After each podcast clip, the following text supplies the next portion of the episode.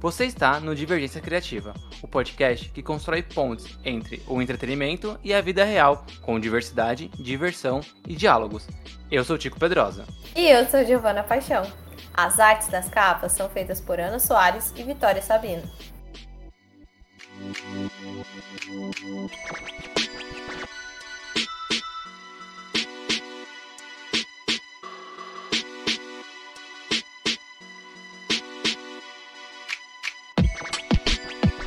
A arte tem muitas faces.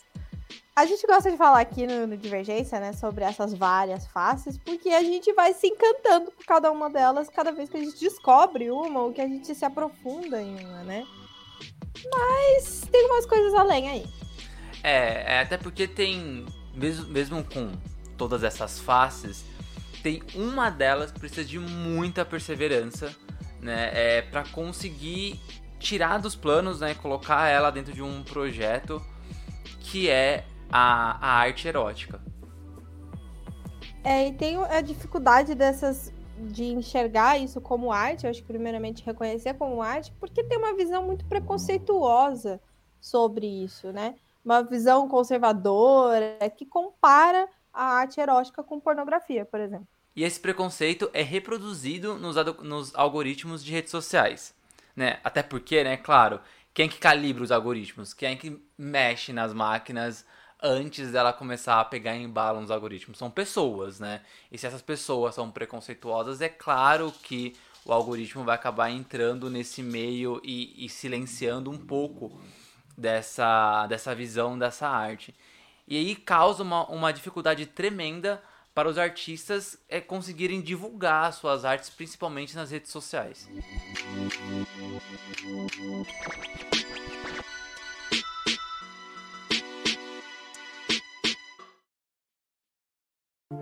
Thank you.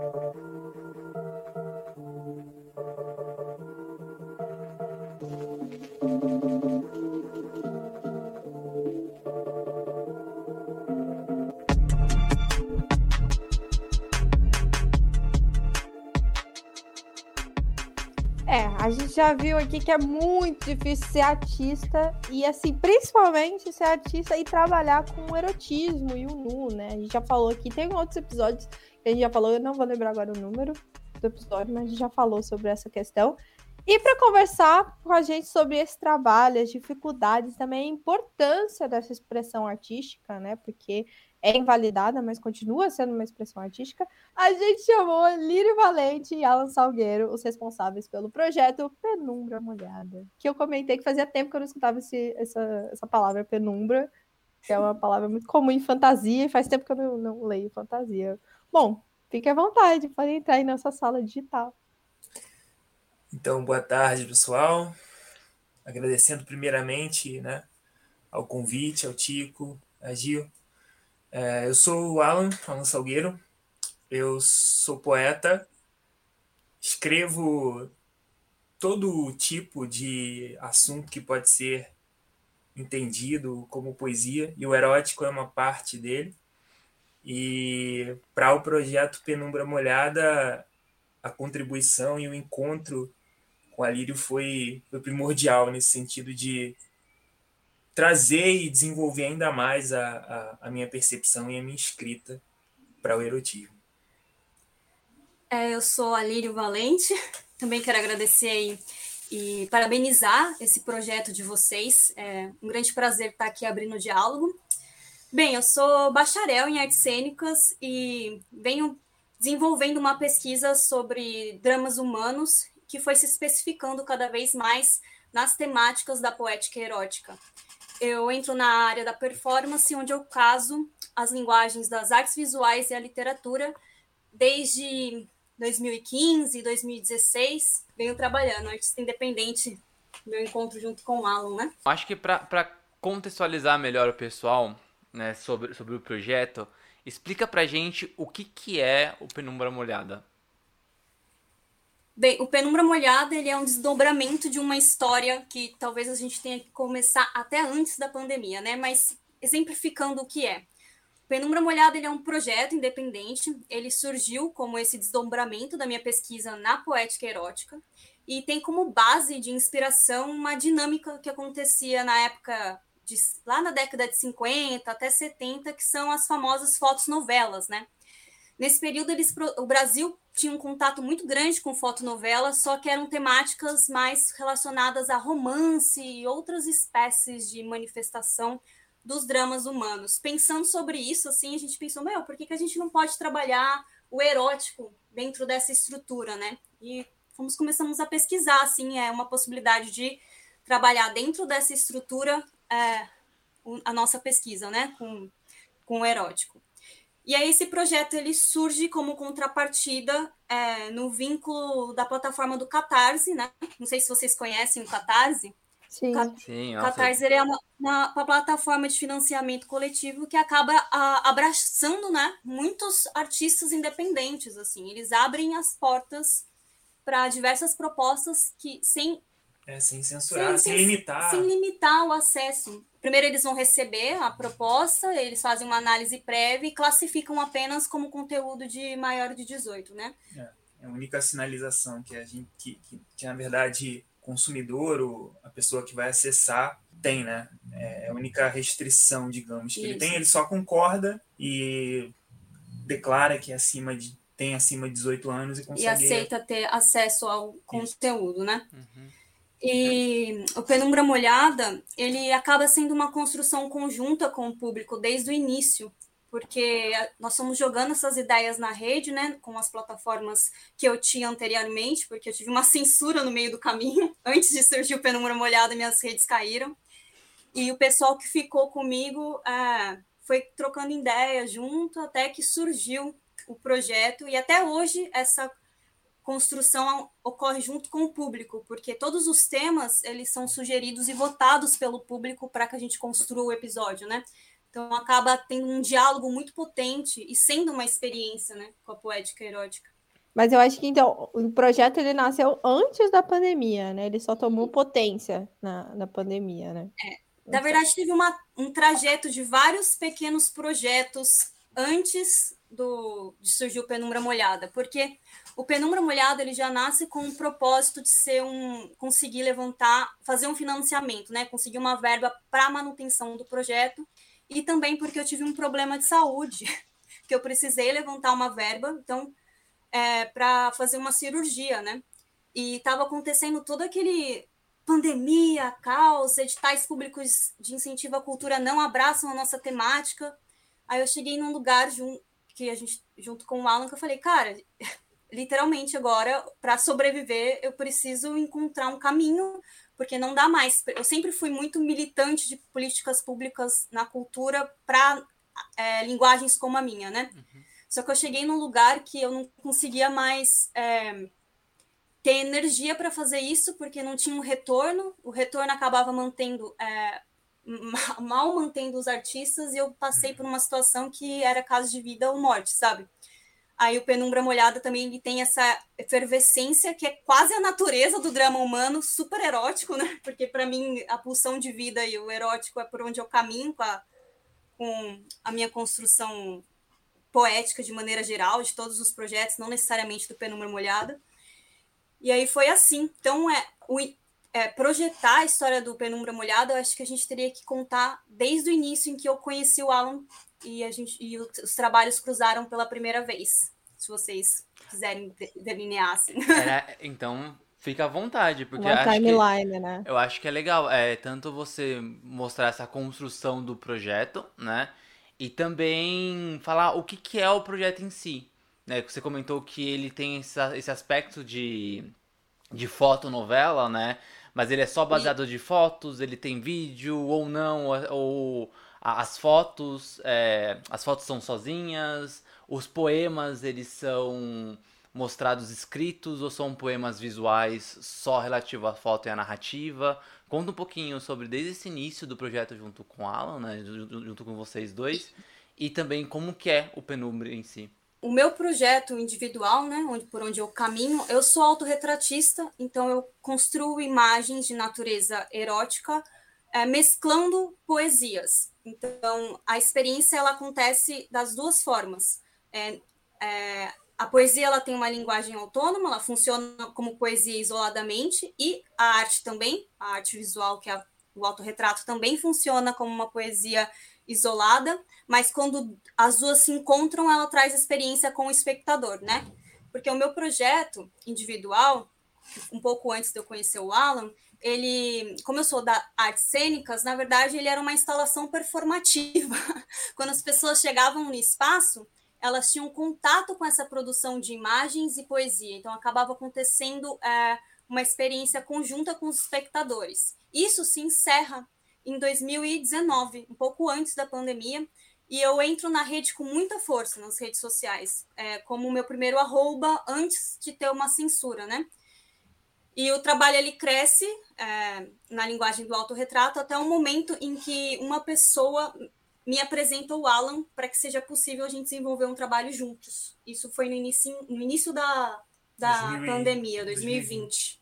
Existe essa, essa, digamos, coincidência ou destino, assim como, como queiram chamar, né, de, de uma pessoa que já conhecia o meu trabalho e conhecia o trabalho dela e possivelmente viu uma liga ali de, de parceria, de collab, né? Em, em que os, os trabalhos dialogassem. E aí a gente começa a, primeiramente, entender basicamente o que era a arte um do outro. E depois que a gente foi começando a, a maturar um pouco mais as percepções, a gente viu essa possibilidade de começar um, um ali um, uma experiência que na verdade nem tinha essa cara de projeto ainda, né? Que era uma live em que a gente trocaria de certa forma diálogos com poesia erótica, que a gente chamou de diálogos da carne. Aí, Diálogos da Carne foi uma encenação é, que aconteceu no Instagram e acabou tendo um alcance maior do que a gente esperava, né? Atingiu é, nichos acadêmicos da pesquisa do, é, que pesquisam o erótico e eles entraram em contato com a gente. E logo depois do Diálogos da Carne surge um novo projeto, que é o Suruba Poética. Esse aí começa o Nossa, galera. Mas vocês conseguiram. Ótimo nome, aliás. Mas vocês é conseguiram. É vocês conseguiram é, fazer a live sem ser derrubado, porque é, tinha erotismo já na live, ou não? Vocês conseguiram fazer um jogo de luz e sombra ali, onde não aparecia uma penumbra. É, exatamente. Fica só na penumbra e não parecia, ficava silhueta, alguma coisa assim. Ou não, mostrou. É, acho que o mais preocupante ainda no Instagram, a gente até vai falar sobre isso, são os mamilos femininos, né? Sim. Que tem uma, uma coisa de louco, assim, tipo, é, tem mamilo feminino, cai, né? Censura. Censura. mas, é, chegar, mas conseguiram fazer, é, transmitir essa live ou não? Não mostrou, foi só na penumbra mesmo ali? O Diálogos da Carne, nós trabalhamos enquadramentos de pele e imagem que não focava é, genitálias, né? Não focava, é, o erótico, a gente trabalhou o erótico mais no nuance dele, né? Mais por lado da sensualidade. Então não aconteceu da live cair, não. Nem mesmo o texto. É, e a gente escolheu também um. Era a primeira experiência ali, né? A gente não sabia muito bem quem a gente iria encontrar, mas assim, para ficar uma coisa bem sugestiva, eu lembro que a gente colocou um horário de 23 e 59, que já era naquela virada assim, né, de, de madrugada, entrando, meia-noite. E eu acho que a, a, a questão da, da censura ali, na real a gente nem tinha tanto essa questão de temer naquele primeiro momento, porque a construção que a gente fez, ela estava bem baseada mesmo nessa questão da, da intenção. É, os textos também, eles, eles não tinham essa pegada assim é, pesada, descritiva, sabe? Ele, o, ele o nosso, na... nosso trabalho não tem é, essa pegada explícita, né? Nós trabalhamos um outro, uma outra camada. Tem a nudez, né, que acaba sendo censurada pelas redes, mas a camada que a gente trabalha o erótico é mais na questão de, do encontro com o outro, né? O erótico como compulsão de vida.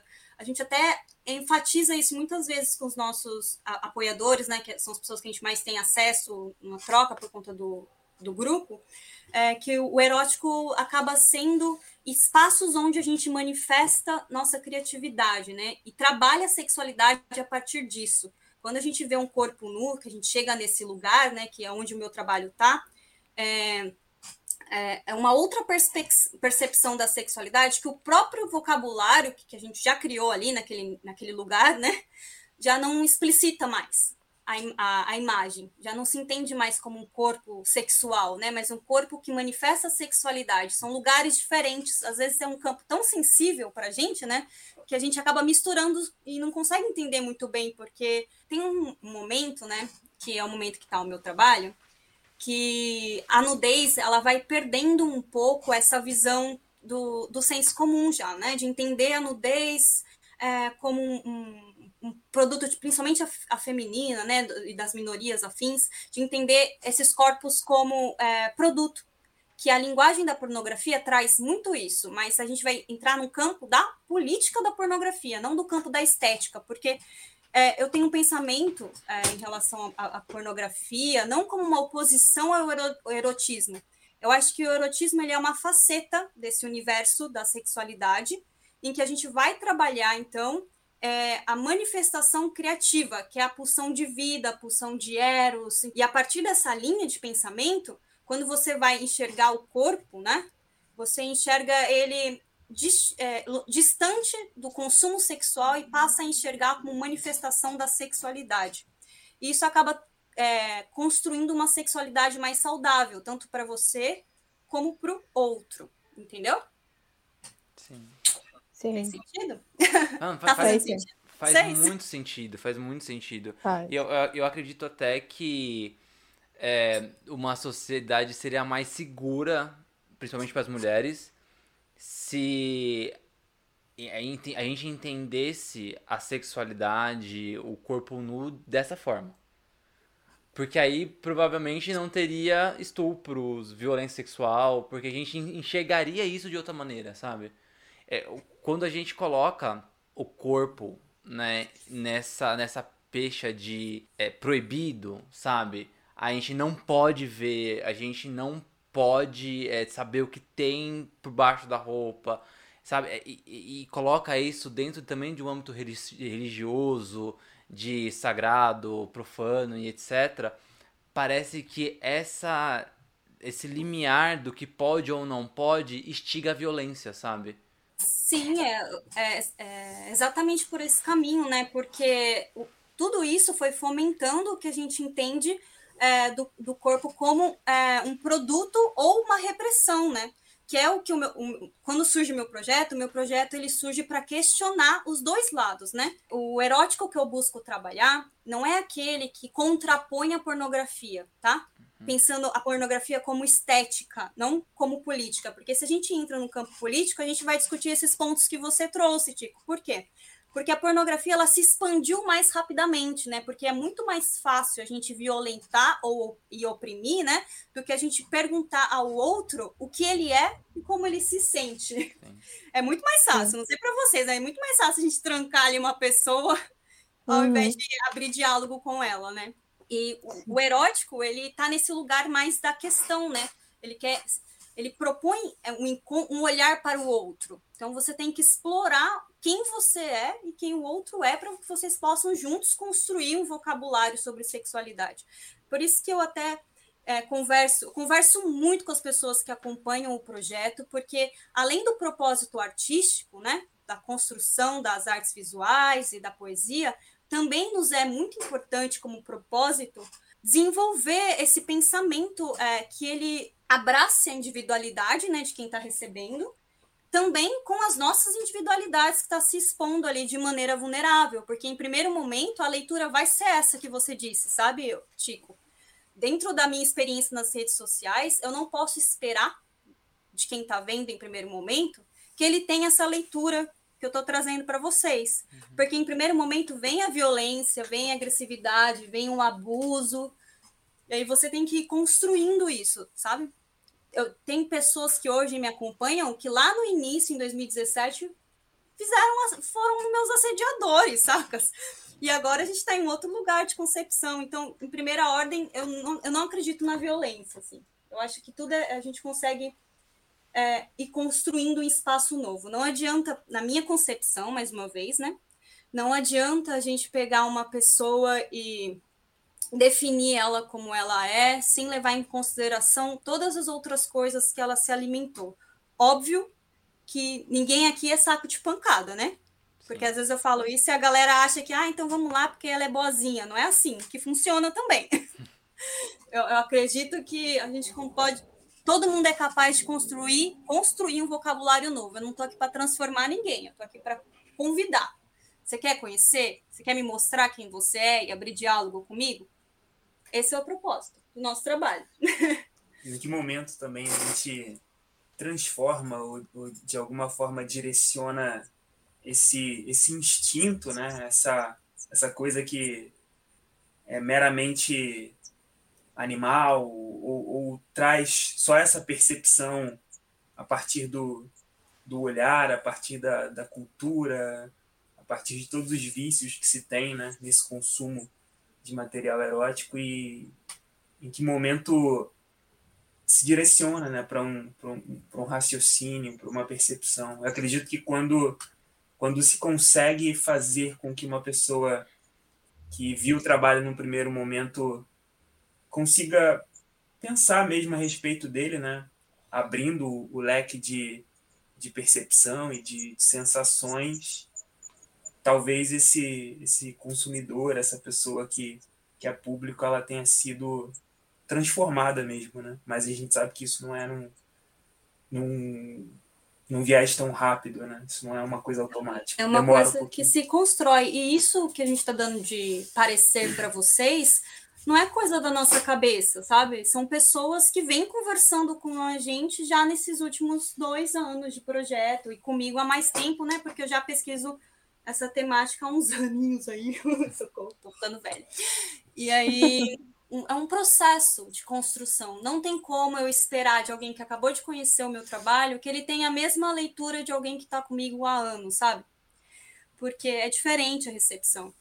E a, o Instagram, né, e outras plataformas de são exemplo disso, que é o que o Tico começou no, no episódio falando que é a da censura, do algoritmo, que as pessoas, é, a gente, não sei se vocês já viram dilemas da rede aí, né? Já, que vai cada vez mais direcionando o assunto e, e sim, é, um, é uma sequela, né? Do mundo que a gente vive, das coisas que a gente vem acreditando aí. Mas como que a gente faz para construir um espaço novo, né? Porque transformar, esse lance de desconstruir para mim não funciona mais. Já a partir dessa, já a partir da eu era artista é, contemporânea da desconstrução, sabe? Aí eu olhei para minha bagagenzinha assim, falei, caramba, quantas pedras aqui dessas desses tabus enormes que eu venho destru, destruindo, né, quebrando em mim, no outro, eu carregando as pedras, falei, caraca, mano, Vou fazer o que com isso aqui? Não dá para fazer nada com isso aqui. Vou construir um espaço novo com essas pedras, porque ficar carregando não dá, né? Quanto tempo? Isso, esse, mas essa epifania eu tive agora, é recente, quando surge o Penumbra Molhada. Porque eu, antes do Penumbra Molhada, eu era artistona contemporânea e amo meu, meu trabalho, amo é, o meu, a minha trajetória até onde eu cheguei. Mas hoje é, no meu projeto e quem eu sou como artista, a minha, fra minha pergunta ela muda, né? Não é mais o que a gente precisa desconstruir, agora é o que nós vamos construir juntos, né? A partir de agora. É, e, dentro, e quem está chegando agora no projeto é super bem-vindo, né? E tudo bem, todo mundo tem o seu processo, a pessoa, uma constante, entre aspas, desconstrução, né? Mas além de desconstruir, o que a gente vai construir para ter um vocabulário que seja nosso, né? Isso eu falo em todos os, digo em todos os espaços em que eu vou, né? Não é só sobre o meu trabalho, é sobre o que a gente vem construindo como artistas, né? E como, como pessoas nos nossos lugares, né? De fala.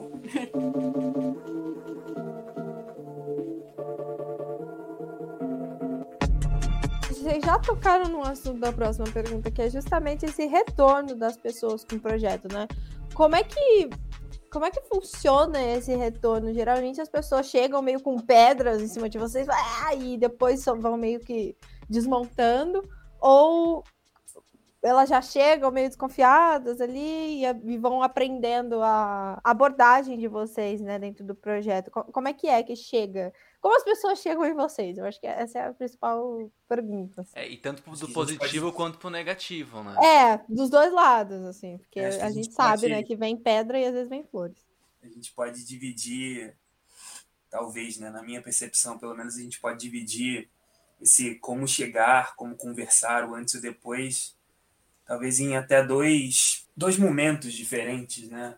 Primeiro para essa parte de conseguir ser percebido é, para a galera que nunca ouviu falar da gente, que nunca ouviu falar do projeto, tem talvez esse viés mais comercial, sabe? Porque, como vocês mencionaram anteriormente, existe essa dificuldade de conseguir existir na rede principalmente nas principais redes. A gente pensa hoje o, Instagram, que é onde a gente consegue vincular nosso, os nossos projetos individuais também, né? E de alguma forma também trazer essa, essa questão de mostrar um pouco do que é o Penumbra, mas é praticamente impossível a gente reproduzir parte do que é o, o projeto ali, não só pela, pela questão das imagens, tem toda essa polêmica que vocês colocaram anteriormente em relação à exposição do corpo. É, eu vou dizer que nem precisa ser exatamente mamilo hoje em dia. É. Se a gente trata uma. escolhe, seleciona de repente uma foto que. uma imagem que a gente fez e coloca lá que tenha uma exposição corporal e talvez uma interpretação desse algoritmo aí que existe algum viés erótico, isso já fica passível de sofrer algum tipo de sanção ali. E isso acaba sendo um efeito dominó, porque uma vez que a gente sofre essa penalidade em que a imagem ela acaba sofrendo essa notificação, a gente já entra meio que num, numa espécie de cantinho da disciplina da plataforma, em que as próximas postagens que a gente coloca, independente de serem ou não vinculadas à erótica, elas já perdem alcance. E aí a gente a gente pensa, ah, tá, vamos fazer uma coisa que seja totalmente neutra no sentido de imagem e vamos tentar trabalhar de repente ali a descrição, colocar um algoritmo, um algoritmo não, uma hashtag que talvez possa atrair esse nicho. Mas aí, dependendo da palavra que você escolha também, e hoje em dia parece que a, a verificação e, e a dificuldade para vincular determinadas palavras nas tags também aumentou. Então, se a gente já coloca erótico, também, de repente, aquilo ali não vai ser entregue.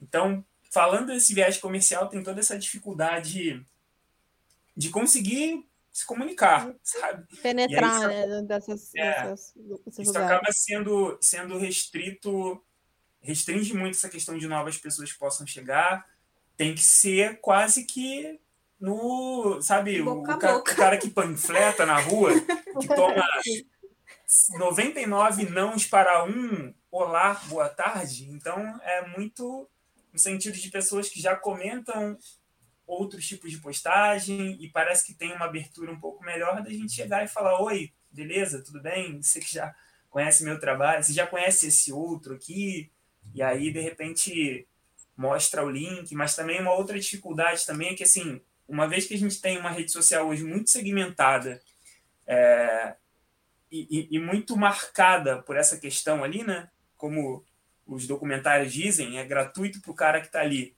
porque a plataforma quer a presença do cara, o cara se acostumou a ficar ali. E aí, quando eu falo assim, ah, o projeto é vinculado na plataforma do Catarse, ele, hã?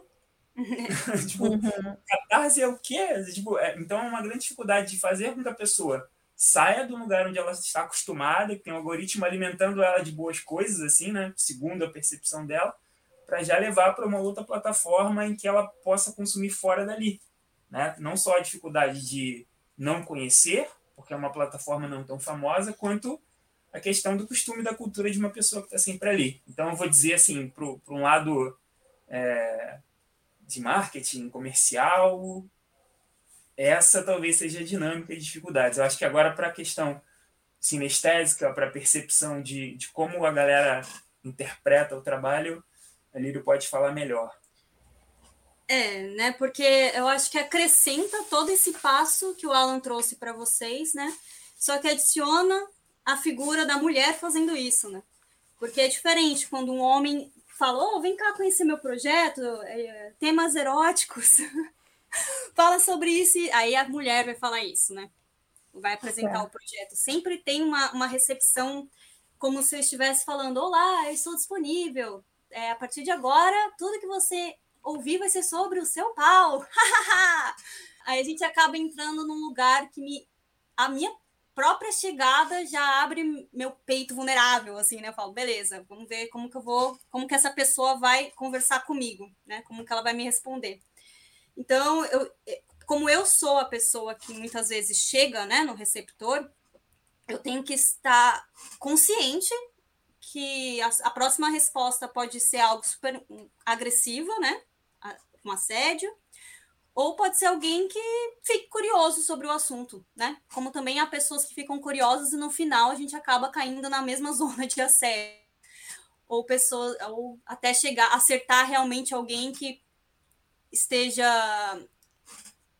alinhado com a minha proposta e propósito, ou pelo menos é, aberto o suficiente para desenvolver um novo gênero de pensamento, né? Então, dentro de todo essa, esse desenho que o Alan fez para vocês, para mim ainda tem essa premissa. Então eu tenho que explicar o porquê que eu sou uma mulher fazendo isso, porquê que o meu trabalho ele é importante, porque existem todas essas demandas que eu preciso preencher quase como se fosse um é, um checklist. Pronto, falei quem eu sou, que eu sou uma mulher, por que, que eu faço isso, agora vou explicar o projeto. Então, às vezes, demora um mês, dois meses, um ano para eu chegar no lugar em que eu falo: caraca, olha só, existe o penumbra molhada, que é o é, resultado de toda essa pesquisa aqui que eu expliquei para você. E nesse meio do caminho eu perdi páginas, nesse meio do caminho eu fui censurada em editais públicos de cultura, nesse meio de caminho é uma artista independente que está tentando sobreviver disso. E aí vai somando, né? Porque enxergar as coisas isoladamente é deixar de enxergar que é uma pessoa que está ali acreditando em um projeto que tem um propósito político, estético, né? E que está tentando sobreviver no Brasil de 2022, assim. e aí é isso. Você já tinha falado antes, né? Até antes da fala do Alan, né? Você falou sobre. É, a, usou a palavra vulnerabilidade. E agora você retorna com essa palavra, né?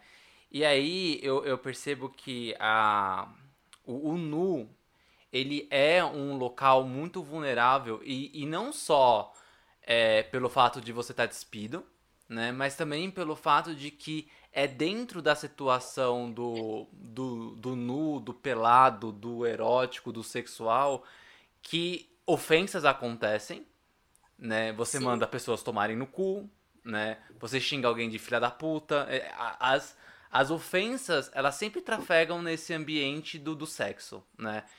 E, e, também tem a, esse lance do, do, do, do, proibido, né? Muito pelo, pelo fato do Brasil ser, é, é, ser desenvolvido né? É, depois da, da, da, invasão portuguesa em 1500, o Brasil ser desenvolvido dentro de um ambiente católico. Então tem muita tem muito estigma né, religioso que também envolve o o corpo pecado, nu, o né? pecado, essas coisas, exatamente. A, carne, né? fraqueza. Né? É. A história da sexualidade pode ser contada a partir dos confessionários, né? Que é onde você ia lá confessar o seu pecado é. de ter expressado sua sexualidade, assim, dentro do no, no contexto que você tá, tá trazendo, Tico. É. O grande, a grande pergunta é como né, você consegue enxergar né, essa possibilidade de empoderamento das pessoas e não só empoderamento porque ah, elas se tornam poderosas, zona de si, um pouco, mas não, não só isso, mas também quando você trafega no respeito Porque você comentou de pessoas que, te, que enxergavam a arte de vocês de uma maneira, né? Se, se, ficaram disponíveis para entender, para consumir essa arte, para aceitar ali o que vocês estavam propondo, né? E depois eles ressignificaram o que, o que, o que eles entendiam sobre o corpo nu. E para mim isso também é um empoderamento, porque eu acho que a resposta disso sempre vai ser respeito. Essa, esse indivíduo, ele não vai enxergar o outro da mesma maneira que enxergava antes de conhecer e de aceitar a arte de vocês, né?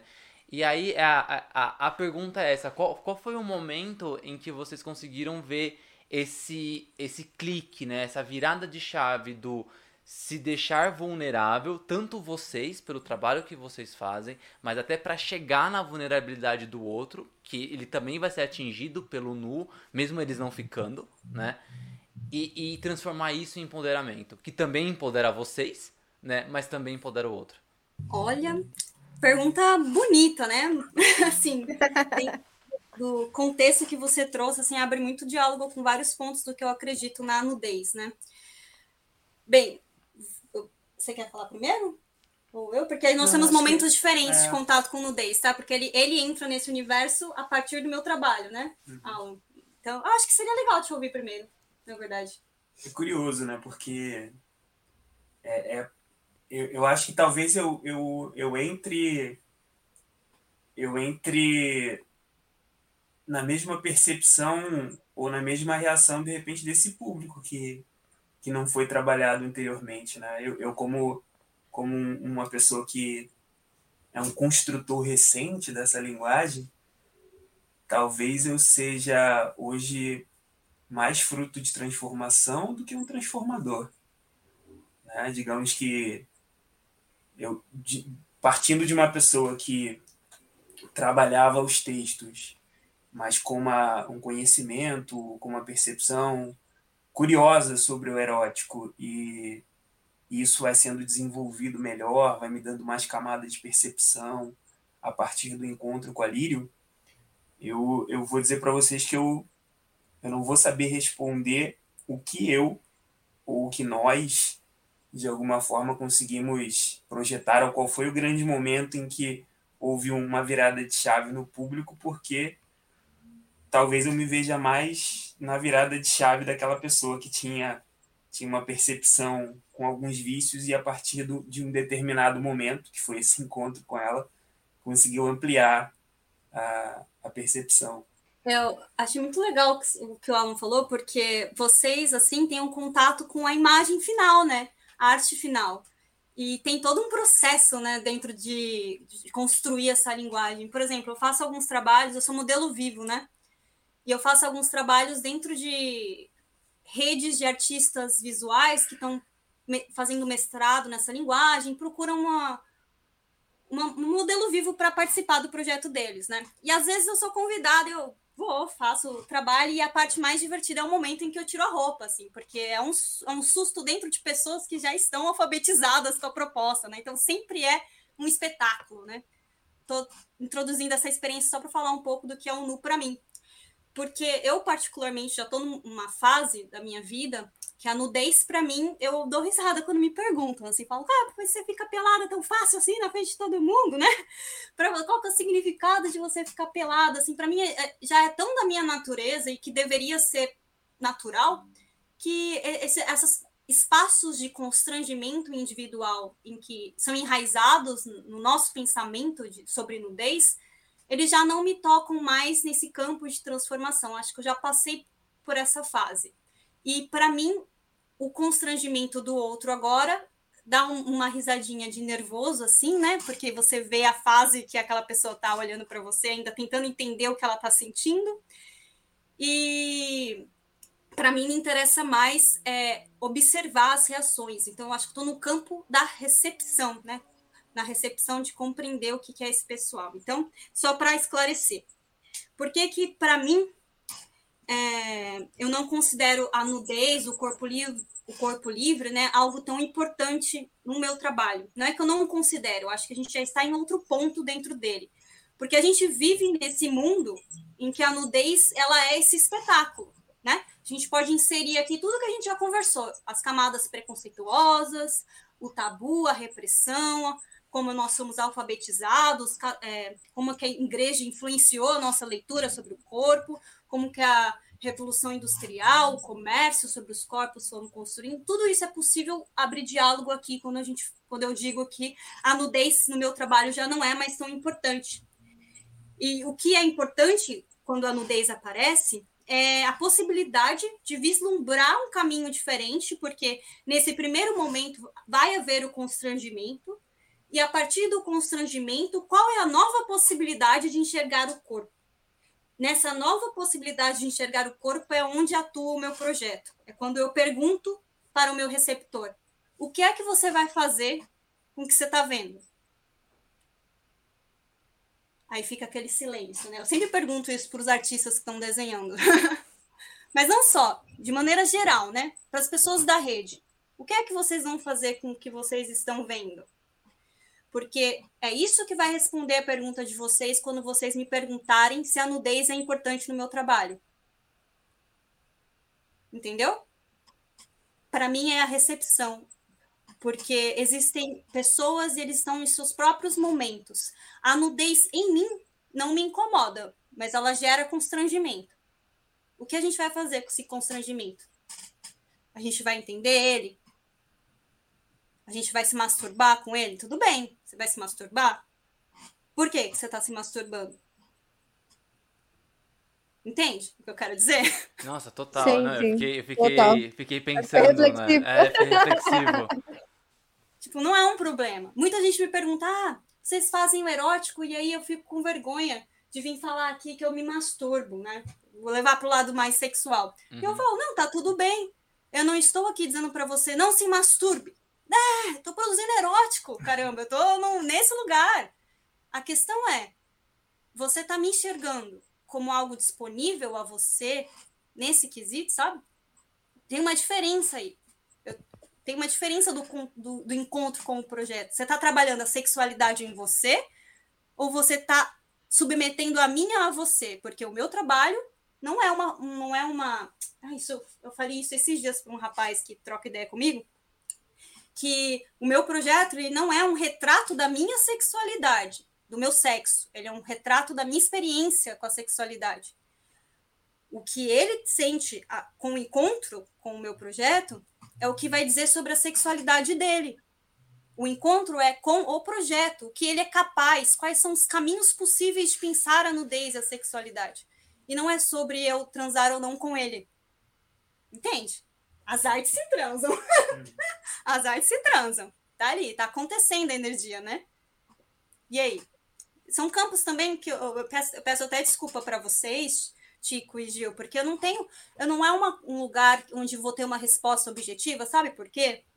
Não porque o meu trabalho ele é subjetivo e sem propósito, mas é porque o meu trabalho ele trabalha, ele é semeado em dramas humanos, são espaços em que nós estamos nos construindo o tempo inteiro. A gente está o tempo inteiro se entendendo. Tanto que eu até brinco, a nudez para mim, há um ano, dois, três anos atrás, não é isso que eu estou falando para vocês. É onde eu estou agora. Mas o que é para vocês? É porque Entendeu? Você falou sobre essa interpretação, né? E isso está muito no campo de comunicação, arte, né? Sim. Porque não importa o quanto eu eu tô fazendo, o que eu estou fazendo, né? O que depende do como você vai receber isso. Né? Como é que você vai. É aquela, aquela lance básico de primeira aula de comunicação na vida. Você vê mensagem, aí tem o meio e o receptor, né? Então é, é isso, é, é, é onde eles se, se cruzam e como a outra pessoa recebe que, que faz a diferença. Nossa, sensacional isso. É, não é sobre resultados, né? É sobre o encontro da, da Exatamente, disso. não sei uhum. isso, cara. É isso assim. Talvez seria quebrar um pouco daquele estigma do Pequeno Príncipe, né? Que fala que tu te tornas eternamente responsável por aquilo que cativas, né? É, é justamente sobre, sobre, isso. Não, eu não sou, nós não somos responsáveis pela, pelas reações a ponto de fazer com que a, aquela experiência da pessoa privada se torne coletiva, né? Esse cara quer se masturbar, se, se a pessoa em si, né? quer fazer isso, ok, mas não quer dizer que a gente esteja ali como, um, como uma testemunha ou como alguém que, que tem que participar daquele processo. É sobre o privado, sobre aquela Exatamente. pessoa naquele momento. E, e também tem uma, um outro retorno, que foi o retorno de um casal recentemente, que eles me mandaram uma mensagem falando: Cara, a gente estava quase terminando, assim, a gente não conseguia mais se olhar e se entender. E, e aí a gente decidiu é, estar com o projeto de vocês, e isso mudou a forma como a gente se olha. Então é nesse lugar, sabe?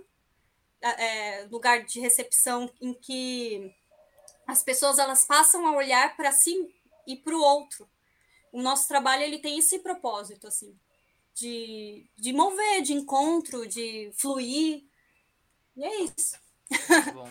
Cara, eu vou. Não, não consigo. Não, não, não, vou chamar o comercial, porque, tipo, agora, porque eu tenho outra pergunta. Porque vocês vão, vocês vão conversando e vocês falam tão bem, vocês envolvem tão bem. Você até pediu desculpa, Lírio, falando sobre a, o não ser objetiva, mas eu acho que é isso mesmo, né? A, a, a, expressão artística, independentemente qual, ela nunca é objetiva, né? Então, quando a gente está falando do que, que a gente faz, a gente vai trafegar por tantos lugares e momentos diferentes que é sobre sentir, né? E aí, beleza no seu objetivo, eu acho que essa, essa é a ideia mesmo.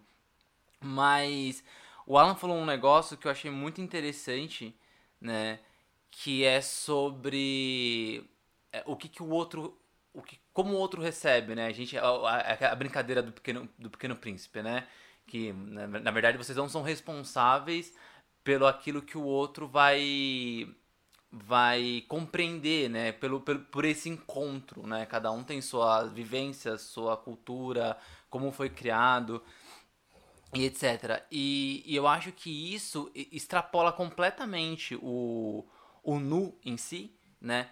Porque a gente vê. É, é, entrando nesse campo da, da, masturbação, por exemplo, a gente vê pessoas, já que eu, que eu já, já acredito, já que tem alguma questão é, psicológica envolvida, sei lá, dentro de transporte público, né? Que só de ver uma, uma mulher já começa a se masturbar no transporte público. E aí ela tá vestida, não tá num ambiente é, erótico, você tá indo pro trabalho, você tá indo pra. Você entende que não é, não é não é o estímulo externo que fez aquela naquele momento que fez aquela pessoa pensar em sexo, mas sim toda uma carga que ela já já tem da vida dela e que ela responde a independentemente de qual estímulo a isso, né? Então quando você traz Alan esse esse, esse lance do tipo ah é, não somos responsáveis, eu, eu, eu, eu concordo, eu acho que não são mesmo.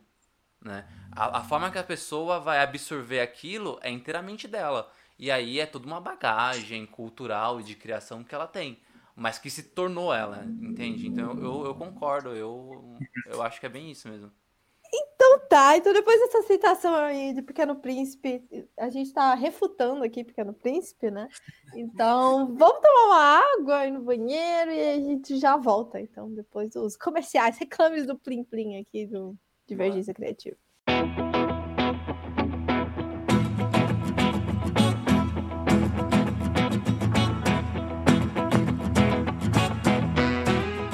Chico, eu sei que às vezes a gente tá meio zoado e não quer abrir a câmera, né? Mas é que é uma reunião, sabe? Então eu acho importante. Então, liga a câmera aí. Parece que eu tô falando só com uma voz, um robô, assim. É meio esquisito. Tá. Peraí, peraí. Pronto. Liguei. Ah, aí sim. Nó. Que camiseta bonita. Diferente. Acho que eu nunca vi você com ela, não. É nova? É sim. É, é, então, eu demorei pra, pra ligar a câmera justamente porque eu tava escolhendo né, a minha camiseta. Eu fiz várias personalizadas lá na Lab 41. Peraí. Personalizada? Tá falando que só você tem essa camiseta? Tipo, ninguém mais. Isso aí é demais, né? É, e é só você entrar lá na lab41.com.br e lá você pode escolher quantas camisetas personalizadas você quiser. E se não tiver nenhuma ideia nova, diferentona, você pode escolher qualquer estampa que ele já tem disponíveis. São todas muito bonitas, aliás.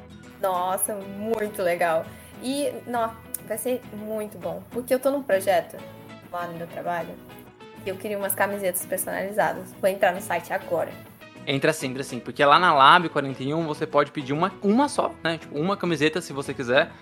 Ou pedir várias. Aí pode ser pro trabalho, torcida de time, uniformes. Vixe, nossa, dá pra pedir pra um monte de coisa. E qual que é o site mesmo? É lab41, né? L-A-B, B mudo, 41.com.br. Fechou.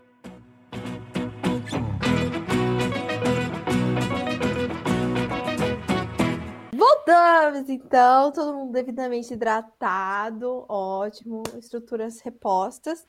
Vamos falar então, voltar um pouco nesse assunto da divulgação, porque vocês também trabalham com assinatura no Catarse, né? E como é que surgiu, como é que vocês tiveram essa ideia de falar, ó, não tá rolando muito aqui no, no Instagram, né? A, a Lili comentou do, que já foi aí o Max Zuckerberg já deu uma barrada nela na, na, na rede social. é, como é que foi essa alternativa de descobrir o Catarse e também é, convencer as pessoas de ir para lá, né? Porque o, o Alan também comentou de que as pessoas estão tão dentro do Instagram que é muito difícil convencer elas de saírem de lá para apoiar o, os artistas, né? E se vocês trabalham com outro, outras plataformas, outros modelos ali de negócio, bem, não sei se é entre aspas ou não, mas explica aí pra gente. Então, é, essa questão da monetização é, é, complexa, né? A gente vai cair, de repente, num outro tipo de, de conversa também, que não necessariamente envolve erótico, mas que envolve a arte como um todo, né? Porque todo mundo acha legal, todo mundo se alimenta, todo mundo acha necessário, mas quando chega na parte de vou ter que pagar, mas tudo que eu vejo que está disponível na, na rede social, seja no Instagram, seja no YouTube, então a gente já vai para um, uma discussão nesse sentido, né? Conseguir trazer valor a ponto de pensar ou gerar essa, essa percepção da pessoa de legal, é um trabalho que precisa ser remunerado porque existem horas e horas de pesquisa, horas e horas de brainstorming para pensar tema, é, conhecimento a respeito de preparação de luz, a, a preparação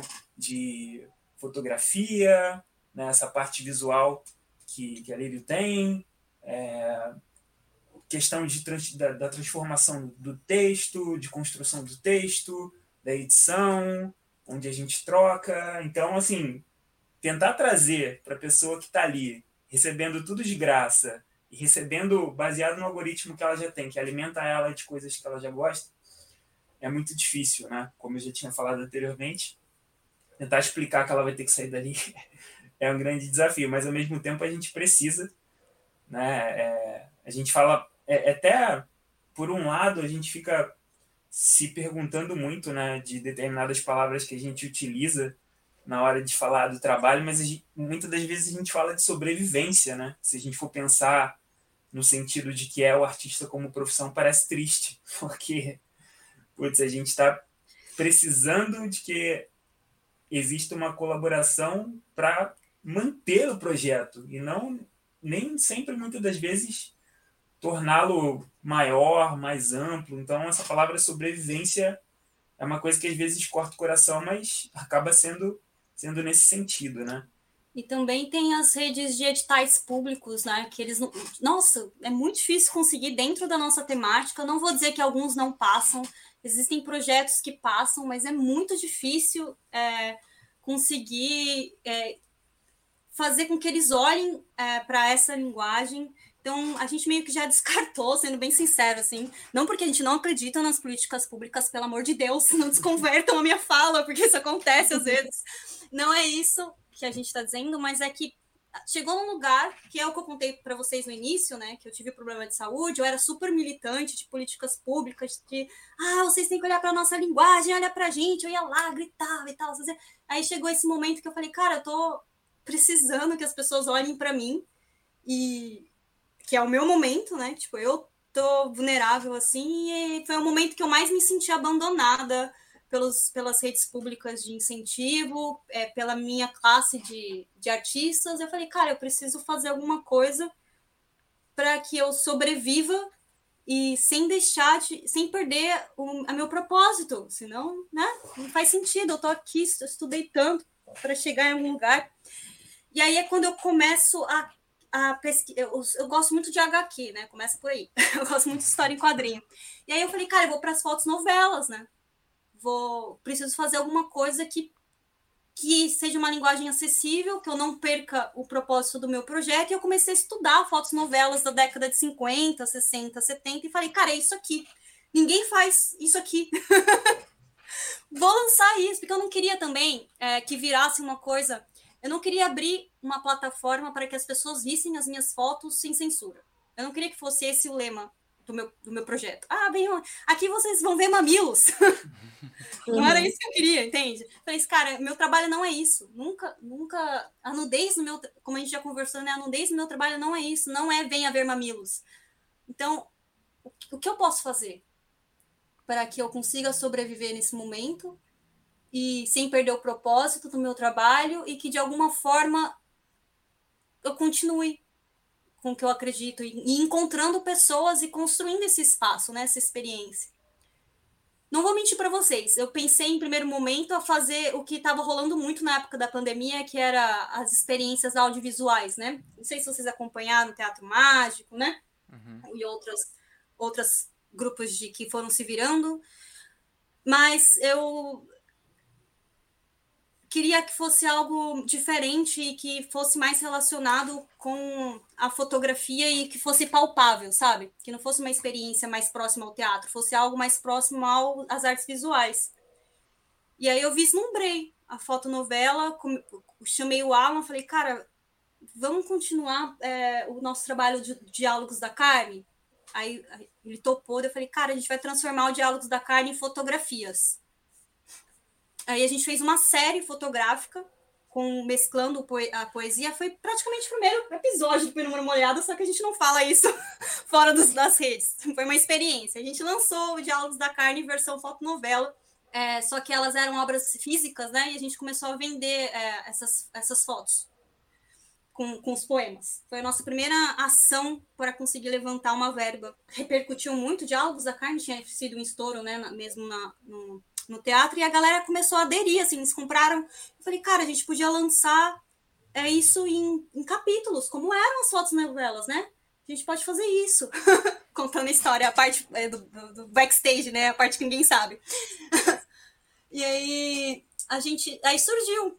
A gente encontrou o Catarse, o Catarse abraçou a ideia, né? Porque eles aceitaram que, o propósito do projeto. E tá lá no ar, gente, tá rodando. Todo mês a gente desenvolve um capítulo é, um, entre, cruzando né, a linguagem das artes visuais por meio do autorretrato e a literatura erótica, por meio da, da poesia, às vezes escrita por mim, pelo Alan, às vezes mesclando os dois, e são trabalhados em temas que são sugeridos pelo, pelas pessoas que acompanham as redes sociais abertas, então não é o tema ele não é fechado para o nicho, né, dos apoiadores. O tema ele é aberto, todo mundo pode comentar.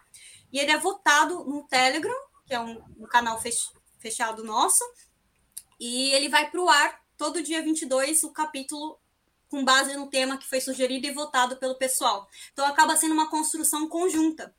E uma coisa que a gente vem percebendo no Penumbra Molhada e que ficou ainda mais delicinha, assim, é porque nós acabamos construindo um espaço onde as pessoas elas se sentem curiosas e livres para falar é, de temas que atravessam a sexualidade delas. Então, às vezes, a gente recebe umas propostas de temas muito curiosas, assim, que, que acabam sendo muito mais de natureza sensível do que de natureza explícita, daquela pessoa que antes seria um assediador.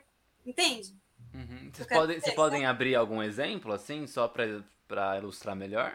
Tem um, eu faço anotação de trajetórias, aí eu vou falar de uma única pessoa sem citá-la, pode ser? Sim, sim, claro, claro, por favor. Pode sim. Hum. Tem uma pessoa que está com a gente desde janeiro, né? É, a primeira coisa que ele queria que a gente fizesse era um vídeo de, de oral, né? Uhum. E eu falei, ah, nosso projeto ele não trabalha com vídeos, né? Expliquei o que eu disse para vocês e tal.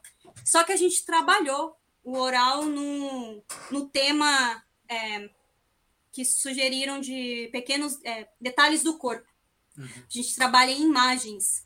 O oral sem ser explícito, né? E essa mesma pessoa ela volta, caraca, vocês me deram uma nova percepção do que é, é a relação, né, do, do, sexo oral.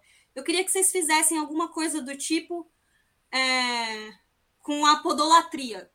Vocês podem, vocês conseguem fazer isso? Aí é o tema que está rodando agora para votação, entendeu? Sim, hum, sim. Cara, sim. Eu, eu acho isso muito louco porque o quanto a a pornografia é, dá, deu uma bagunçada na cabeça de muitos homens, né? E aí, e eu acho que quando, quando a, a, geralmente homem eu acho que deve vir com essas propostas, né?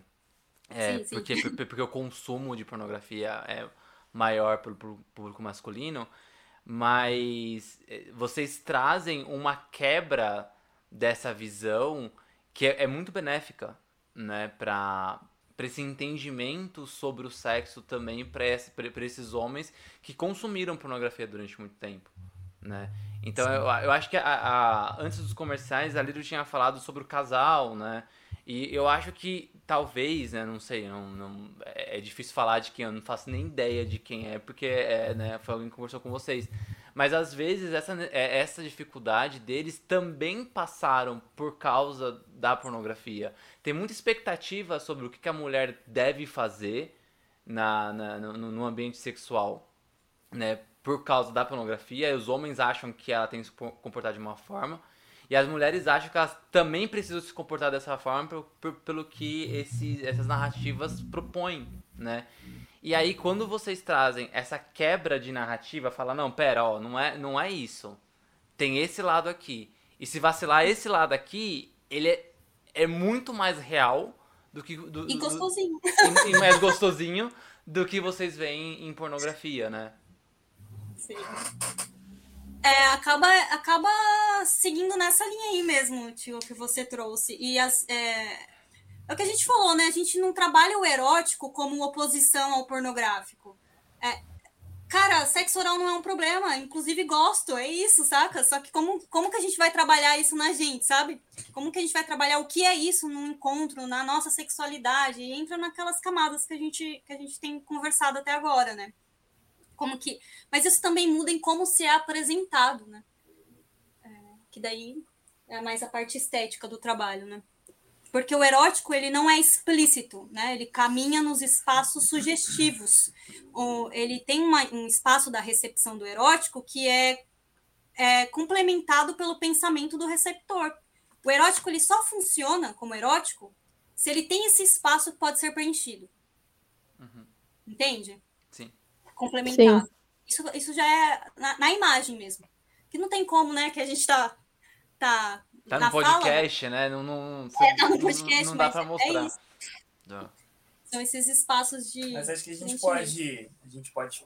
A gente tá, no, tá num, num, momento em que a gente não tá trabalhando o, o visual, mas sei lá, essa questão do erótico, como amplia a, o leque de possibilidades e a percepção, por exemplo, eu, eu posso colocar para vocês que, no meu entendimento de erótico, o ato de limpar a boca com um guardanapo pode representar erotismo para mim. Nossa, demais. É, é. O fato como, como uma pessoa mexe o cabelo, para mim, pode ser uma percepção erótica. Né? Então, é, é onde a gente fala dessa questão dos, dos detalhes que são trabalhados através não só dessa construção imagética, mas também como na construção textual. De repente, quando você vai ler ali, você vai, putz, o que, que isso tem de erótico? Mas se você for ampliar um pouco mais a percepção e conseguir se conectar ao que está sendo proposto, talvez aquilo seja entendido sim como erótico, apesar de não ter nenhuma relação direta com o ato sexual em si o nosso episódio febril, né, que foi do mês de junho, que é o episódio que menos tem nudez, né, desde que a gente começou a falar, foi o que mais repercutiu, assim, no pessoal como o erótico mesmo, né? A galera gostou muito, achou muito quente o episódio. E aí você chega, entra naquela, naquela questão de nudez que você tinha conversado antes, né, Gil e Tico, sobre, né? Será que a nudez realmente está atrelada ao erotismo? Tem como ser erótico sem sim a nudez, a nudez ela é realmente necessária, sabe? eu comecei com essas perguntas depois do, do episódio do Febril. E, e, acaba que a gente está comentando que a gente só está no, no áudio, né? Mas isso é legal, tipo, você trabalhar também é, tem muito desse não mostrar, não não tá explícito com a imaginação, né? Que é, que é potente. Então acaba que quando você não mostra, as pessoas são obrigadas a imaginar. Então o, o, seu cérebro trabalha muito muito melhor. E eu acho isso fantástico. Uma... Quero fazer um convite para vocês e para a galera que estiver ouvindo a gente Lá no meu canal do Telegram, eu soltei uma meditação ativa, é, erótica, autoral, que é só voz. Convido vocês a conhecerem. Eu postei recentemente, acho que foi semana passada. que trabalha isso que você falou, Gil. É, não, assim, não, sai, até saindo do, do erótico, né? Tem a coisa do ASMR, né? Que, é, sim, que o pessoal é viciado nisso. O YouTube eu, eu tenho agonia, eu confesso. Eu que eu tenho não agonia gosto. também, eu não, curto muito. Eu, eu, não gosto dos barulhinhos de. Nossa, quer me matar é o barulhinho do pessoal mastigando. Nossa, essa. Nossa, esse, é, esse é o pior. Esse é o pior.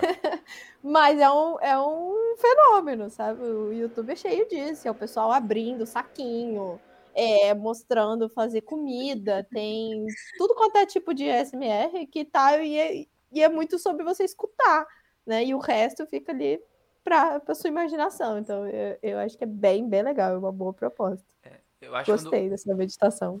Quando, quando a arte trabalha o, o sensorial, né?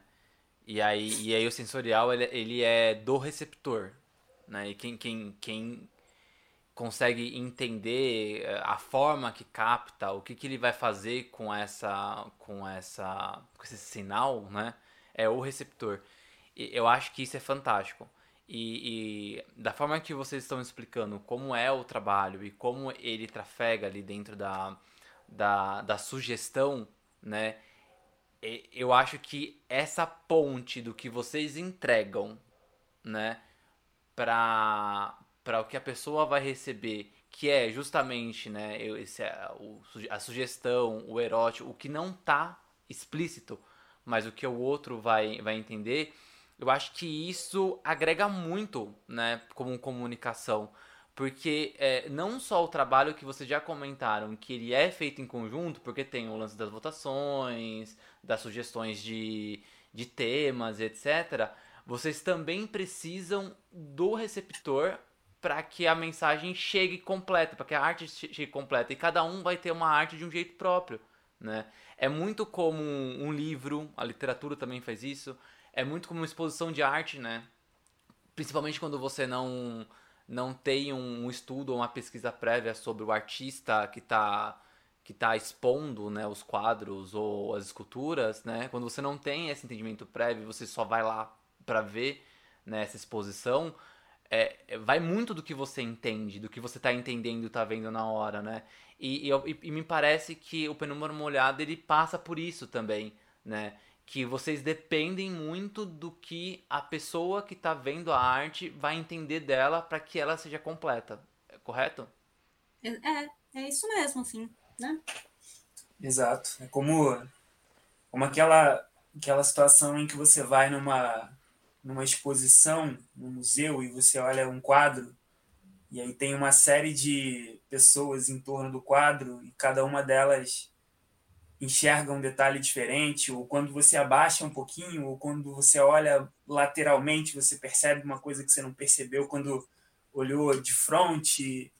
Então, acho que a gente busca essa, essa ampliação da, da percepção mesmo, né? de quais e quantas formas diferentes a pessoa pode ver aquela arte, sabe? É. Até a nossa própria revisitação, né? Nos nossos, nas nossas publicações, assim, é, acontece algo novo, né? Um gerador de potências, assim, criativas. Então, esse revisitar também é uma, de certa forma, uma recepção. Né?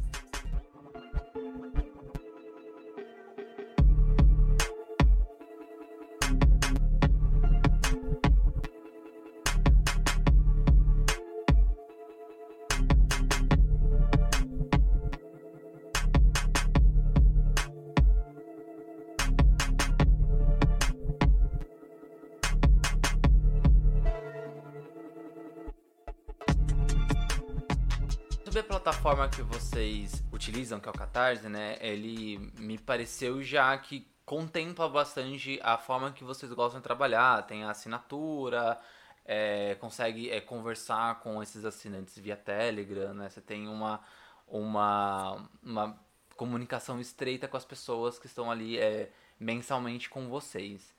É, pensando que rede social já não é lá o, o, o local é, mais fácil, né, para conseguir esse, essas pessoas, né, já que tem toda a questão de redes derrubadas, é, não, não pode mostrar muita coisa, às vezes até sugestionar também, né, vocês não conseguem. É, existe ali uma outra outra plataforma, um outro lugar que vocês acham que pode ser a, esse ambiente para continuar é, espalhando penumbra para outras, né, em, de outras formas, ou até mesmo caso não tenha algo que vocês acham que poderia ser uma solução, né, para pessoas que também querem trabalhar com arte erótica e ver nas redes sociais que hoje, é, principalmente o Instagram, é o que acho que talvez hoje é que mais tem acesso, mas que ao mesmo tempo é uma das que mais limita o alcance né, desse tipo de arte. E eu acho que não só limita, como também, de alguma forma, começa a, segmentar o que, que vai ser visto. Né? A gente está numa era em que o Instagram está tá virando cada vez mais uma plataforma de vídeo curto, né? ele está virando um TikTok. Então, ele não só censura, mas como também ele seleciona para você, ele seleciona como um todo o que, que vai ser mais visto. Então, imagina, para quem já trabalha com, com imagem, ah, agora a gente vai ter que produzir vídeo, sabe? Ah. É, eu, eu, eu interpreto o Telegram como uma boa plataforma para fazer circular algumas coisas, para ter esse contato mais próximo com, com o público como um todo. E, e essas plataformas que, que possibilitam a gente, de alguma forma, ter, ter menos, menos regras, menos censuras nesse sentido. Né? É, o, uma, uma opção para isso seriam os, os sites privados, de alguma forma, mas tem toda essa, essa dificuldade em relação à, à hospedagem. É, no Catarse também existe uma, uma parceria no sentido de que tem um valor de assinatura ali e, e o Catarse ele também tem uma, um percentual de, de retenção do trabalho e, e a gente sabe que o digital é uma coisa que evolui, né? Está sempre em modificação e a gente nunca sabe o dia de amanhã. Pode surgir uma outra plataforma que, que contemple melhor o trabalho, mas nesse momento o cenário é de desafio. Né? A gente também se pergunta em que lugares a gente pode trabalhar isso. Não é uma coisa assim tão, tão simples. É. Né? Não tenho nada é, a acrescentar. A pergunta é, no fim das contas, ela, ela acaba sendo não sua, mas também para a gente é. também. Né? a gente está sempre de olho, né? As tendências elas se atualizam, o público digital ele ele sempre encontra uma nova tendência, uma nova é, uma nova possibilidade, mas a gente tem algumas restrições também do nosso sentido já, tipo, não queremos o público que consome determinada coisa. A é, gente não é, quer, a gente não quer o público do Xvideos, por exemplo. A gente não quer botar é. nosso trabalho é, então, assim, é, algumas coisas não funcionam. A gente tem que aliar essa questão de, pô, a plataforma serve, mas essa plataforma ela vai trazer um público que vai mais procurando ou menos entender, idioma, né? né? Tipo, senão é perda de tempo. Tá procurando outra coisa, assim. É, não dá pra botar no OnlyFans, por exemplo, né? Tipo, é. lá eles querem outra coisa lá. Né? E não... É, tanto o OnlyFans como o Privacy, né? Eu cheguei a fazer um Privacy por um tempo, assim, é, quando minha página caiu, a primeira lá, em 2016, 17, acho que foi isso. Eu, ou 18, agora não lembro. Tô perdida no tempo, já perdi tantas páginas, galera, você tem noção. Eu perdi a página e eu tinha aberto um, um privacy. Só que eu não, não, não foi, não vingou muito, assim, não, não, não, casava com, com. É o que eu disse para vocês, né? Eu não quero criar uma plataforma onde, ah, venha ver meus mamilos. Aqui pode lá no, no Instagram, onde Instagram, o que o Instagram não mostra, o Privacy o OnlyFans mostrará, sabe? Não era esse, não era esse o propósito. E o Catarse, ele acabou abraçando mais pela, pela dinâmica da plataforma, o conteúdo que eles promovem lá, e nos interessa mais convidar as pessoas que consomem o conteúdo do Xvideo, OnlyFans e Privacy a conhecer o Catarse, do que entrar lá dentro do, do OnlyFans Privacy é demais e apresentar um novo vocabulário, entendeu? Acho que é isso. Então, a gente está no mesmo desafio. A gente não sabe muito bem é, para onde vai as redes. A gente está tentando seguir um passo um pouco mais rápido, porque a gente está sempre atrás, né? A gente está sempre um passo atrás, independente de qual rede social, porque elas não, a gente, elas estão contra nós, né? Não a favor. Então a gente está lutando contra a maré. Mas é isso. Infelizmente, eu não tenho uma resposta. O que eu posso dizer para o artista que está ouvindo e que tem interesse em trabalhar a linguagem é o que eu digo para a galera que eu oriento. Assim. Vocês têm que criar a rede de vocês. Dentro do que vocês acreditam, vai atrair as pessoas que vão acreditar junto. E isso não é de ontem para hoje. É, você vai ver que as pessoas elas não vão ficar o tempo inteiro, porque são temas sensíveis, é, temporários, é, não é uma coisa que as pessoas passam e pensam todos os dias da vida delas, apesar de fazerem, né? Então, ter noção que essa rede ela é fluida, assim como os dramas humanos são, né? Como a própria natureza da pesquisa, e acreditar, ter o propósito daquilo, porque se você ficar correndo, correndo, correndo atrás de lugares que aceitam você, você nunca vai construir o seu próprio lugar. Isso eu falo da experiência, né? De tudo que a gente conversou até agora, que foi a epifania que eu digo que eu tive tarde. Então, se eu puder acalentar e abraçar os artistas que estão chegando agora, que estão de início, ou até os que já estão fazendo e ainda não se encontraram, é construam o espaço de vocês. Não esperem que as pessoas te aceitem lá, no lugares delas. Convide elas a conhecerem o espaço de vocês. É, é, vai ficar mais saudável para vocês isso. Porque o mundo ele tá lutando contra você. E é isso. Espero ajudar. Podem me procurar, que eu sempre estou disponível. Sempre estou trocando ideia. Eu sou uma pessoa acessível. É só chegar. Que a gente converse e constrói junto. Massa. Não, muito massa. Eu acho que chegamos num momento crítico, não é mesmo, Tico Pedrosa? A gente não gosta desse momento, hum, que é quando acaba. Mas para que não acabe aqui, né? Eu acho que é importante que as pessoas que estão ouvindo a gente continuem se se interessaram pelo trabalho de vocês, continuem acompanhando vocês em outros lugares. A última pergunta é onde a gente encontra? Onde encontramos vocês dois? Arrobas, contatos, redes sociais, é, catarse, site, tudo que vocês puderem dar de contato, por favor, deixem aí. A gente quer estender um pouquinho rapidinho, porque a gente queria ler um, um. Ah, é verdade! Claro! Você comentou, pode, pode, por favor, por favor. Pelo amor de Deus, não. Não, ela. Ah, eu não tava sabendo disso. Não, então, olha, isso. Desculpa, esse foi erro meu. A Lírio perguntou se podia separar. Eu, tipo, super respondi em caixa alta, sim, por favor. Só que aí durante a conversa, eu esqueci completamente. Desculpa, sou péssimo. Pô, nossa, pode, pode, pode falar. Aí, ah, então aí a gente separou alguns, alguns conteúdos, ele selecionou melhor, né? Então é, a gente queria ler um pouquinho do que é esse trabalho, né, na, na parte poética. E a gente vai seguir uma linha aqui, pode ser? Só a gente só vai começar. Claro, pode, claro. à vontade. É, essa sequência de poemas eles surgiram a partir de um encontro com o propósito de construir o diálogos da carne, uma encenação, uma encenação que aconteceu nas redes sociais, na plataforma do Instagram, durante o período da pandemia. E foi mais ou menos assim: Poema entre os meus olhos e os seus. Qual será o poema que se escreve no espaço entre os meus olhos e os seus? Será que tem palavra? Se existe, é da boca que sai? Será que é poética que dança? É pelo silêncio que diz? Entre um trecho e outro, eu queria ser a carne dos seus poemas. Escreve em mim. Eu.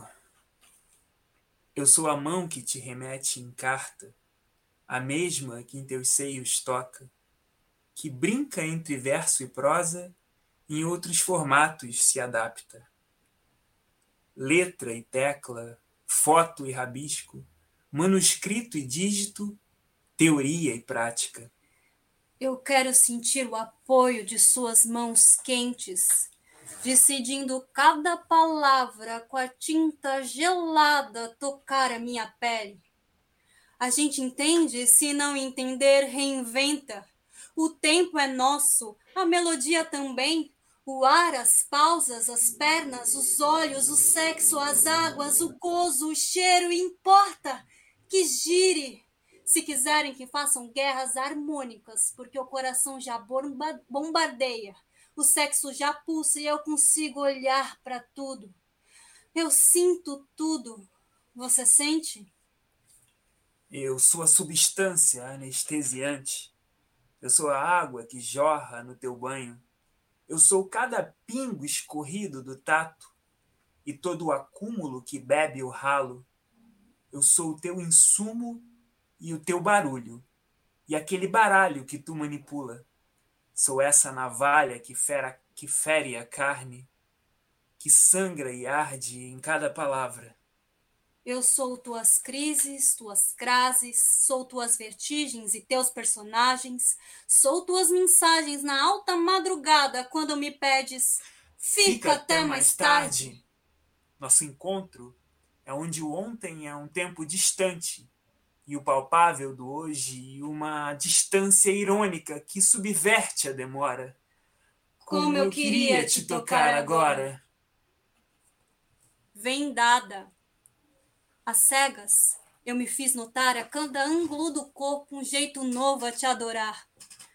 Pulsa no meu ventre o meu sexo ardente e o teu nome a salivar.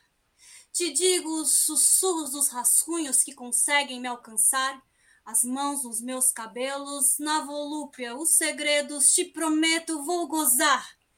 Entre as pernas, o invento deu sabor ao marinheiro que é você a navegar. A demacar os beijos nos meus seios, mapeando entre os meus meios, quando sou tua menina e quando sou teu mar. As palavras soltas, escritas, na minha pele solto a rima, nem parece que desafina quando desafia que me imagina de quatro versos num soneto e gozo afins. Com suas mãos sobe a carícia ao pedido, vem por cima, me prende, contamina, das toadas abatidas, pode ouvir, digo que sim. Estamos nos trechos esparsos, expondo a vigília, para aquele que espia, me despia ao seu amor. Dê-me a altura pelvis que te reza um milagre. De joelhos me repenso teu espírito a penetrar. Circulares os movimentos, em cerimônia os desejos. Tu é minha vela e eu sou teu altar. Aos seus ombros, minhas pernas, inevitável entreolhar, das minhas ancas às profundidades das águas. Fitei a mergulhar. Segure minhas coxas, marinheiro, ou vá se afogar. Aí esse é um trechinho do que foi o Diálogos da Carne. É isso. Não, bom demais. Muito lindo, muito lindo. Lindo, lindo, lindo. eu, não vai... sei se, eu não sei se eu entrei na vibe do marinheiro, mas eu tava me sentindo em alto mar mesmo aqui. Adoro muito aqui. Nossa, muito eu tava bom, nessa vibe. Muito bom. Colocasse num barco até eu ia para outro canto. Aí a gente vai brincando com as imagens e construindo isso, né? Aí é isso, gente. Esse é o nosso trabalho, assim. A gente vem tentando é, sobreviver e trazer um pouco disso para a humanidade, né? para os encontros. É, e numa, e numa época que a gente precisa tanto de poesia, né? Para dar um acalento aqui no peito, porque, tipo, ser brasileiro hoje em dia não é fácil, não. É, tá difícil. Tá difícil, tá difícil. Não é para iniciantes. Não. Mas, ó, acabei de ouvir aqui no ponto que o diretor falou assim que a gente tem mais três horas de, de episódio, tá? Então a gente vai sair... Maratona! Ah, não. não, brincadeira, gente. Mas, ó, as portas estão abertas para sempre quando vocês quiserem voltar. Pode vir. A gente conversa mais sobre o tema. É, algo específico também. Ah, vai ter um tema super diferente dentro do, do, Penumbra, do Penumbra Molhada que a gente possa é, fazer um episódio só sobre esse tema. Vocês estão, sabe, de portas abertas, pode chamar. Tico, Gi, quero falar sobre isso, bora. A gente dá um jeito e a gente conversa porque o papo foi muito gostoso. A gente tem que montar um sarau. É, tipo, um verdade, sarau né? Agora eu aprovo. Verdade, verdade. Eu vou usar, vou usar só uma, uma, uma, uma, uma expressão que a Liri usou. O episódio foi delicinha. Delicinha. Delicinha. Foi. Não esquecer, galera, a gente acabou se empolgando aqui no, nos trechos dos poemas para falar das redes e, e para deixar o convite, né? É, o Penumbra Molhada ele está lá na plataforma do Catarse, como a gente falou. Vocês podem acessar no, buscando né, nos sites de busca mesmo, Catarse e Penumbra Molhada. E também tem o, o link www.catarse.me barra Lírio em Rascunhos. E tem as redes sociais também, né? Que eu tô no Instagram no momento. Vamos ver, gente, se, quando você estiver ouvindo esse episódio, eu ainda vou estar tá lá. arroba... arroba líriovalente.art, com A-R-T, né? E no, no, Telegram eu tô só como Lírio Valente mesmo. e tem a, o meu canal de, de poesia também, que é o Rascunhos de Revolução, rascunhos.d ponto revolução lá no Instagram. Tem página também no Telegram, é, WhatsApp. E aí, chegando lá no Instagram, consegue acessar todos os, os endereços. E tem o meu site, né? Caso eu não esteja nas redes, galera, vocês encontram no meu site liriovalentearte.com.br. Eu tô lá também, com o portfólio e as redes que eu estarei no momento. e é isso, valeu pelo convite. É muito gostoso conversar com vocês. É, eu acredito estou acreditando muito no projeto de vocês, vou acompanhar. E eu acho que é isso, a vida é feita desses encontros e é isso que faz valer a pena. Então, obrigada demais pelo convite, Gil e Tico. É isso aí, muito obrigado. Muito e obrigada. Já viraram já melhores amigos, tá? a gente vai é chamar para o churras de final de ano. Por favor, hein? Por favor. Olha que eu cobro. Será que esse ano o Nelson vai ser distribuído é, presencial? Ah, eu queria, hum. viu? Eu queria. o Nelson, o Nelson é o nosso nosso troféu, né? Existe o Oscar e a gente tem o Nelson. Adoro, que legal. Muito bom. E aí a gente, vamos, quem sabe, um dia a gente consegue distribuir presencialmente, né? Pois Nossa. é, vai ser um encontrão. Vamos ver. Tá, então, gente, ficamos por aqui. Semana que vem a gente volta na terça-feira novamente com mais um episódio de Divergência. Esse fica por aqui. Eu agradeço demais a Lírio e o Alan. Beijo pra vocês e até a próxima. Até, gente. A gente se ouve. Até.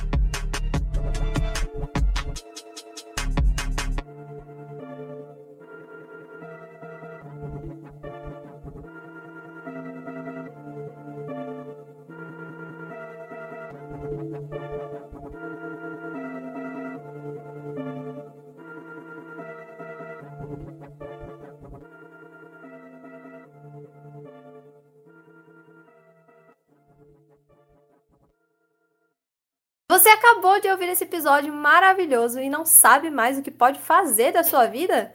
Pois siga a gente nas redes sociais. Podcast, arroba Divergência Criativa, ilustradoras, arroba anarte.soa, com dois N's, e arroba itsartv. Apresentadores, arroba Tico, underline Pedrosa, e arroba paixão.gil.